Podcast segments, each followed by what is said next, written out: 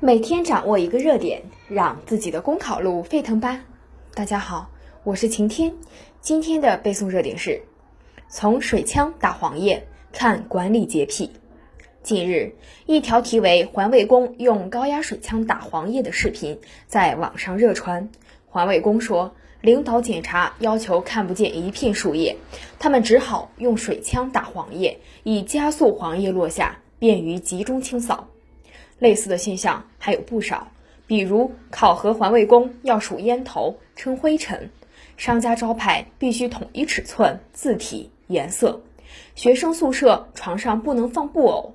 这背后其实都可以看到洁癖式管理的问题，即机械的把整齐划一当做美观与规范，把一个人或者少数人的审美变成管理的标准，变成了管理上的强加。某种程度来说，城市的整洁并不是机械与绝对的，毕竟城市是共同的生活空间，不能缺少烟火成色。拿清扫落叶来说。不少地方还纷纷出台落叶环扫政策，给市民提供观赏秋冬落叶景观的时间和空间，这无疑充满了城市的人为关怀。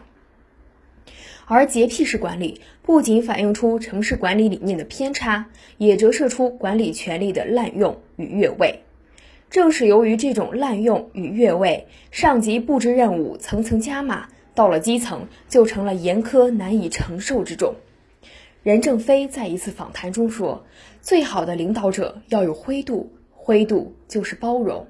因此，在城市管理方面，一方面需要遵循以人为本的原则，秩序也好，环境也罢，立足于市民整体的需求取向，才算是精准的有的放矢；以此为依据的管理，则可能是事半功倍。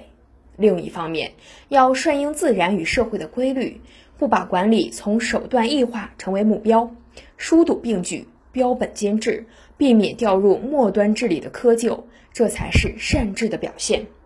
好，以上就是今天的背诵热点。想获得文字版内容，请关注公众号“公考提分营”。我们明天再见。